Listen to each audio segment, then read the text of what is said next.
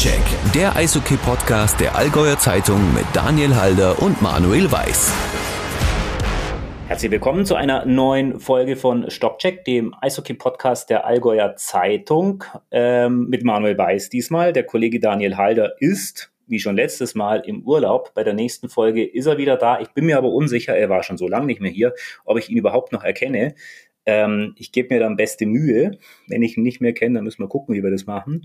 Ähm, und deswegen bin ich diese Woche nicht ganz allein, aber fast allein. Aber damit ich nicht ganz allein bin, habe ich mir jemanden eingeladen. Vor zwei Wochen war Tim Wohlgemut bei mir und diesmal habe ich mir gedacht, ich lade mir mal Damenbesuch ein und sag Hallo an äh, Nicola Eisenschmidt. Hallo Niki. Hallo.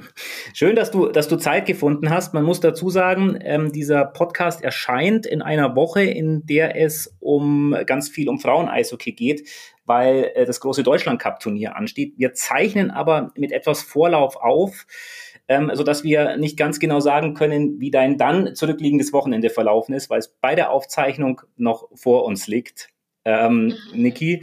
Ähm, deswegen lass uns gleich mal über den Deutschland Cup sprechen. Das ist ja eigentlich ein äh, Memminger Teamausflug. Ihr seid neun plus eine auf Abruf. Das heißt, da fährt der Mannschaftsbus hin? Sozusagen, nein, wir fahren alle getrennt. Ähm, wir kommen ja doch dann viele auch aus unterschiedlichen Städten. Aber ja, es sind schon richtig viele Memminger dabei, das stimmt. Ist das für dich eigentlich etwas, ähm, ja, was, was Schönes, wenn ihr euch alle auch in der Nationalmannschaft so kennt? Auf jeden Fall. Also es ist immer schön, auch von den anderen Teams wieder die Mädels zu treffen, mit denen man ja teilweise auch schon zusammengespielt hat. Aber ja, es ist immer cool, mit der eigenen Mannschaft dann nochmal sowas zu erleben. Du bist über 150 Mal jetzt für die deutsche Nationalmannschaft aufgelaufen ähm, finde ich eine unfassbare Zahl. Äh, ist es dann, ist dann jedes Spiel immer noch was Besonderes oder gibt es irgendwann Normalität? Nee, es ist jedes Spiel was Besonderes. Also das muss ich schon sagen. Es ist ähm, dadurch, dass ja es schon ein großer Unterschied zu den Ligaspielen ist, ist es doch schon immer was Besonderes, wenn man dann nochmal für die Nationalmannschaft auflaufen darf. Du hast in Kaufbeuren mit dem Eishockeyspielen begonnen. Du kommst aus einer Eishockey-Familie. Deine große Schwester Tanja ist ein bekannter Name. Ähm, dein Bruder Markus ist äh, Nationalspieler, DEL-Spieler. Hattest du eigentlich eine Chance, dich gegen Eishockey entscheiden, äh, zu entscheiden? Ja, tatsächlich hatte ich die.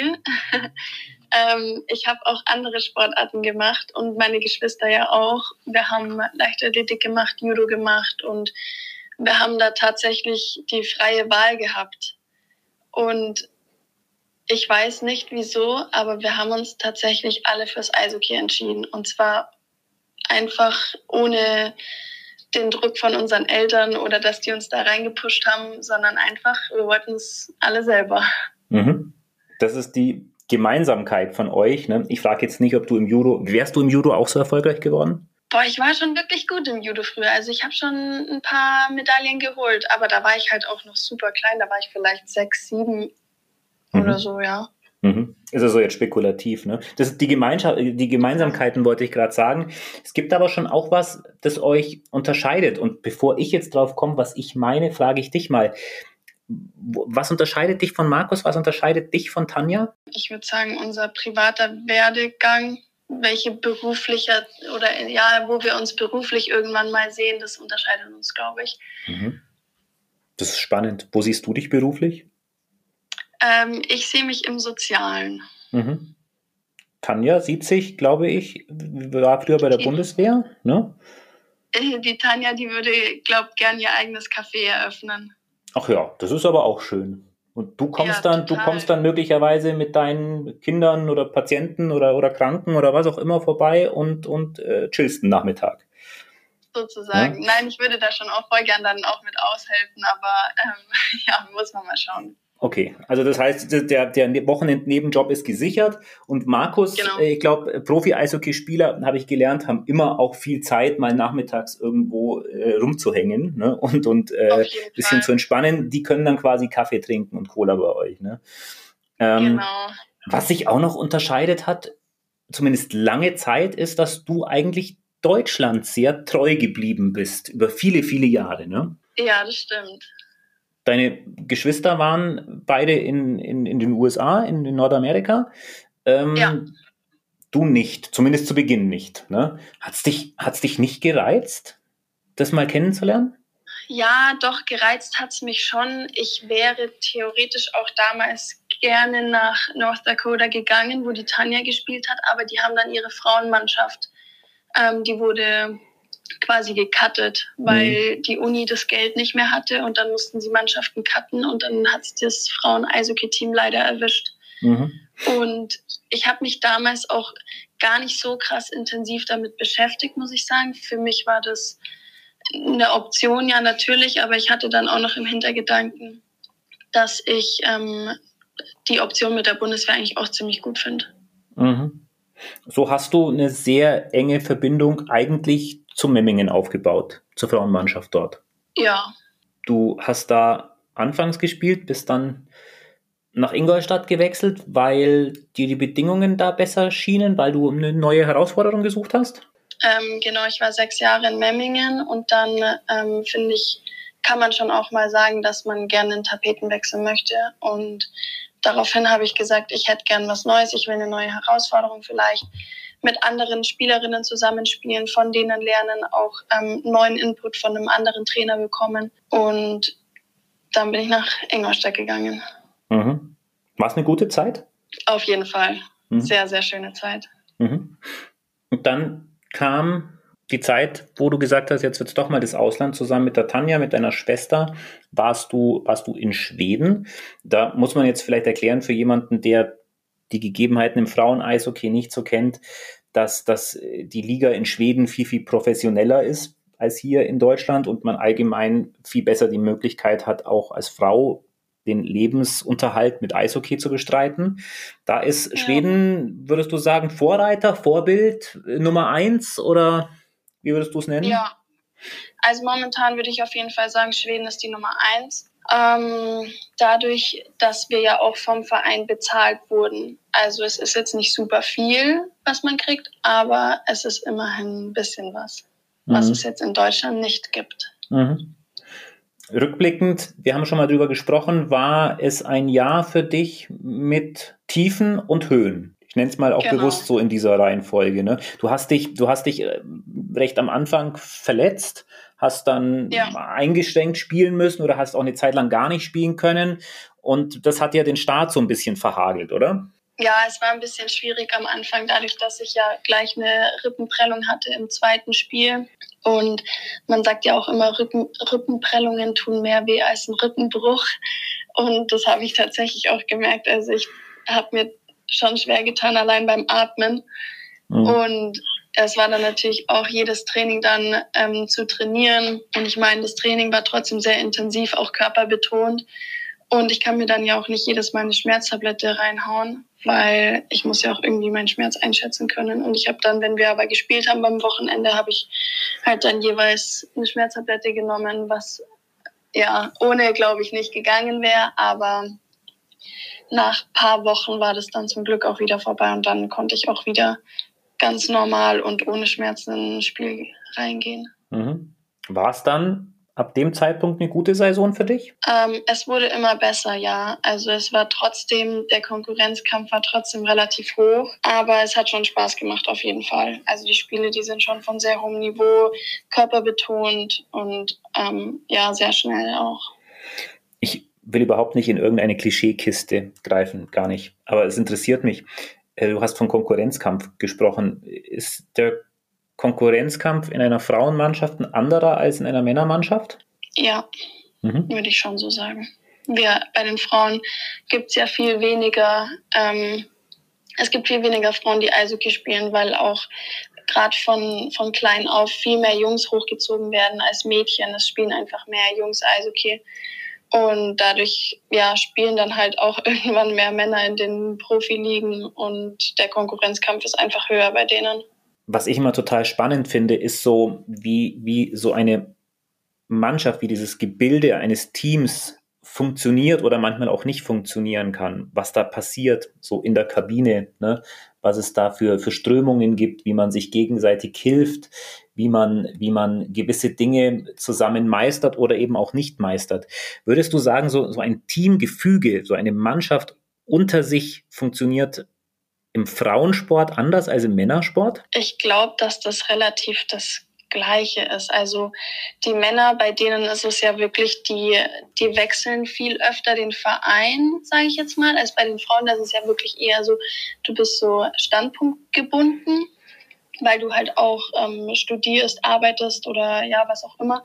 Und dann bleibst du oft an dem Standpunkt, wo du ja wo du angefangen hast oder du zumindest wechselst du nicht alle zwei Jahre den Verein. Und bei den Männern ist es aber schon doch so, dass die sich ziemlich schnell in die Mannschaft auch wieder einfügen. Bei uns Frauen ist es dafür so, dass wir schon lange und viel zusammen auch sind. Und ja, wenn man dann halt mal sechs Jahre mit so einer Mannschaft beisammen ist, dann ist es schon auch was Besonderes. Mhm. Weil man sich blinder und genauer versteht. Genau, man kennt sich einfach sehr gut. Weil die Bindungen etwas sind, das mehr über den Sport hinausgeht als vielleicht bei, bei Männern, wo es ja mitunter vielleicht auch so eine, so eine Zweckgemeinschaft ist, weil du, wie du schon sagst, in der DEL es ja nicht selten ist, dass auch mal im Sommer 12, 15 Spieler auf einmal weg sind? Ja, ich weiß nicht, das will ich jetzt, äh, daran würde ich mich jetzt gar nicht festnageln. Ich hm. weiß, bei den Männern ist es ja auch oft so, dass die sich dann kennenlernen und dann äh, merkt man, hey, mit dem verstehe ich mich voll gut und die treffen sich dann auch privat und unternehmen halt mal was oder keine Ahnung, was ja bei uns Frauen letztendlich nichts anderes mhm. ist. Also es gibt ja immer Charaktere, mit denen versteht man sich besser und welche, mit denen, ich will jetzt nicht sagen, versteht man sich nicht so gut, aber ähm, mit denen würde man sich privat jetzt vielleicht nicht treffen oder hat nicht so viele Gemeinsamkeiten. Das ist ja letztlich so wie in jedem Job oder in vielen Jobs. Ähm, genau. wie, wie immer, wenn man in einem Hochhaus wohnt, gibt es den Nachbar vielleicht, den man, den man lieber hat und denjenigen, wo man hofft, dass er nicht klingelt, um sich äh, einen Löffel Zucker auszuleihen. Ähm, ja. Denke ich, ist ja was, was ganz Natürliches. Wir, wir waren, Niki, so ein bisschen in, in Schweden stehen geblieben, ne? Und ähm, die Zeit endete für dich dann im Frühjahr. Wenn du jetzt zurückblickst auf diese Schwedenzeit, war es positiv? War es mittel? War es eher negativ, so alles in allem? Es war alles in allem, kann ich sagen, war es positiv und ich bin wirklich froh, dass ich die Erfahrung gemacht habe, weil es, es, war, es war auf jeden Fall was Besonderes und ich bin auch stolz darauf sagen zu können, dass ich dort gespielt habe. Das denke ich auf jeden Fall, weil diesen Schritt in diese vielleicht beste Frauenliga der Welt, zumindest Europas, ähm, muss man ja auch, auch erstmal schaffen. Ne? Ähm, ja. Inzwischen ist es wieder, da sind wir wieder am Anfang angekommen und beim Thema Vereinstreue ist es wieder, wieder Memmingen. Ihr, ihr spielt, ohne das jetzt hat, wie gesagt, genau auf den aktuellen Stand zu haben, aber Stand heute an dem Donnerstagabend, an dem wir aufzeichnen, seid ihr weit vorne in der Tabelle Zweiter. Ihr spielt somit eine gute Saison, eine sehr gute Saison? Doch, ich denke schon. Also es gibt immer mal Spiele, wo es nicht so gut läuft, wo man dann sagt, ja, jetzt müssen wir uns mal wieder zusammenreißen. Aber alles in allem würde ich sagen, wir sind ein echt gutes Team dieses Jahr. Mhm. Was ist drin? Was, was wollt ihr erreichen? Ähm, auf jeden Fall die deutsche Meisterschaft. Also das ist mein persönliches und auch das Teamziel. Mhm. Und da ist der Hauptkonkurrent mal wieder Ingolstadt. Genau. Mhm. Wie, wie erlebst du denn allgemein so, Niki, das deutsche Eishockey? Es ist jetzt, wie gesagt, der Deutschland Cup steht an. Da wird quasi zusammen mit den Männern gespielt, zum, also nicht zeitgleich und auch nicht zusammen, aber zumindest an einem Ort, in einem großen Event gemeinschaftlich. Ähm, das deutsche Eishockey befindet sich seit drei, vier Jahren in einem doch massiven Aufwind. Die Erfolge werden immer größer. Es sind es sind eigentlich Endspiele möglich inzwischen, wo man vor fünf Jahren gesagt hätte, ja, niemals im Leben. Ist das, ist das sehr positiv zu bewerten? Ähm, ja, es ist auf jeden Fall positiv, wie man oder wo man sieht, wo das deutsche Frauen-Eishockey hingeht, auch so. Wir kriegen viel mehr Aufmerksamkeit. Ähm, ja, wir sind die Magenta, die übertragen unsere Spiele, was echt richtig gut ist. Und da kann man schon sagen, es geht in die richtige Richtung. Mhm. Ähm, jetzt haben wir das schon vorhin kurz angesprochen. Du kommst aus einer, aus einer Eishockey, aus einer Sportfamilie, Markus und, und Tanja. Markus war kürzlich auch schon bei uns ähm, im, im, Podcast zu Gast. Ähm, der Austausch zwischen euch ist ja schon sehr eng, wenngleich ihr ja doch nicht in einer Stadt wohnt. Ja, ähm, ja, wir hören eigentlich schon relativ regelmäßig voneinander, mal mehr, mal weniger, je nachdem, wie stressig es gerade bei einem selber ist. Ähm, wir telefonieren oder schreiben mal kurz miteinander.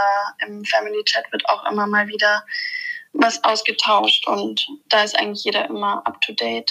Niki, bevor wir jetzt zum Abschluss kommen, eine sehr aktuelle Frage und Diskussion, ähm, die, die denke ich auch allgemein nachdenklich gemacht hat. Es geht um den verstorbenen Eishockey-Profi Adam Johnson, der vor einigen Tagen äh, in Großbritannien tödlich verunglückt ist, weil er bei einem Unfall, muss man sagen, in einem Spiel ähm, den, die Schlittschuhkufe eines Gegenspielers ähm, an den Hals bekommen hat und somit die Kehle aufgeschlitzt bekam.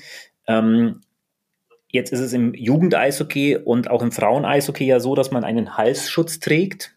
Diesen, diesen Halsschutz können, kann man auch im Männer-Eishockey tragen, dort ist er aber nicht verpflichtend. Wie, wie stehst du zu diesen, ja, zu härteren Regeln, härteren Verpflichtungen bei Schutzausrüstung allgemein? Tatsächlich bei uns in der Liga ist es so, dass man ähm, unter 20 den Halsschutz tragen muss. Mhm und dann auch nicht mehr. Mhm, also wie bei den Männern. Genau. Wie stehst du dazu? Und ähm, ja, ist natürlich gerade momentan ein sehr sensibles Thema. Ich, ich denke, dass ich, ich weiß nicht, ja, ich weiß gar nicht, was ich dazu so richtig sagen soll, weil ich glaube, ein Halsschutz auf jeden Fall, der schadet nicht. Trägst du ihn? Ob, ob er, ich trage keinen Halsschutz, nee. Also bisher zumindest noch nicht. Aber mhm. nach, dem, nach dem Ereignis ist es natürlich schon so, dass man viel drüber nachdenkt und sich natürlich schon denkt, boah, sollte ich vielleicht nicht doch, Stört hätte es was geändert oder man weiß es halt auch nicht, wie, wie, viel es, wie viel es letztendlich bringt. Aber wie gesagt, Schaden tut es mit Sicherheit nicht. Stört er?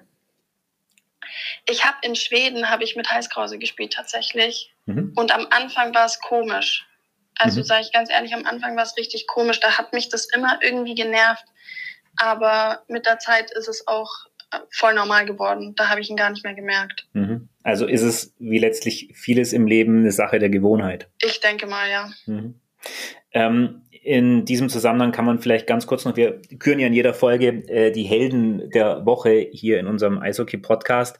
Und ähm, Helden der Woche sind für mich gerade in diesen Zeiten dann auch mal all diejenigen, die sich ganz, ganz intensiv mit genau diesen Fragen befassen, nämlich die Menschen, die sich um die Ausrüstung kümmern, die dafür sorgen, dass Eishockey-Profis bestmöglich geschützt sind, die dafür sorgen, dass solche Dinge ja eigentlich nur noch sehr selten passieren. Wir hatten ja kürzlich auch den Fall ähm, in der Oberliga beim EC Peiting, dass der ehemalige Kaufbeurer Nachwuchsspieler David Diebolder ähm, ja in die Bande geflogen ist, sich dabei auch ein bisschen mehr wehgetan hat, schwerer verletzt hat. Das ist dann meines Wissens nach unter dem Strich noch halbwegs glimpflich ausgegangen, was natürlich letztlich auch der, der immer besseren Schutzausrüstung von Eishockey-Spielerinnen und Spielern zu verdanken ist. Und da gibt es wahre Experten und wahre Profis, die quasi ja, sich das zur Aufgabe gemacht haben, die Gesundheit zu schützen. Und das sind, denke ich, wirkliche Eishockey-Helden. Auf jeden Fall, sehe ich genauso. Ja. Niki, zum Abschluss vielleicht noch, du wenn man das so sagen kann, bist jetzt Ende 20. Wie lange möchtest du noch aktiv auf dem Eis stehen? Wann geht's dann ins Soziale? Wann geht's äh, an den Kellnerinnenjob? ähm, also ich habe vor, dass ich ähm, dieses Semester, also das ist jetzt mein letztes Semester, ich habe vor, dass ich im Frühjahr dann mein Studium abgeschlossen habe und dann mal schauen, vielleicht noch einen Master mache oder keine Ahnung, da muss ich mir selber erstmal noch Gedanken drüber machen, wie es weitergehen soll. Aber ähm, Eishockey spielen würde ich eigentlich gerne noch ein bisschen länger. Mal schauen. Gibt es noch irgendwelche Ziele, was du erreichen äh, möchtest? Olympia, äh, Torschützenkönigin, was auch immer?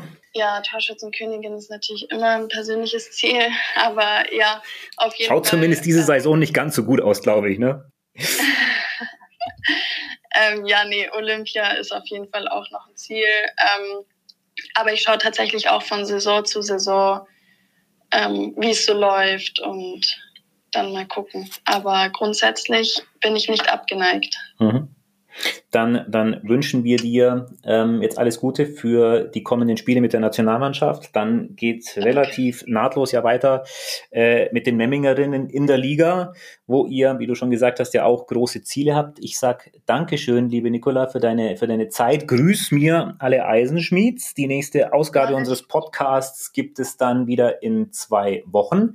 Und bis dahin schauen wir einfach ganz viel Eishockey und schauen, was so passiert. Dankeschön genau. und tschüss. Danke auch. Stockcheck, der Eishockey-Podcast der Allgäuer Zeitung mit Daniel Halder und Manuel Weiß.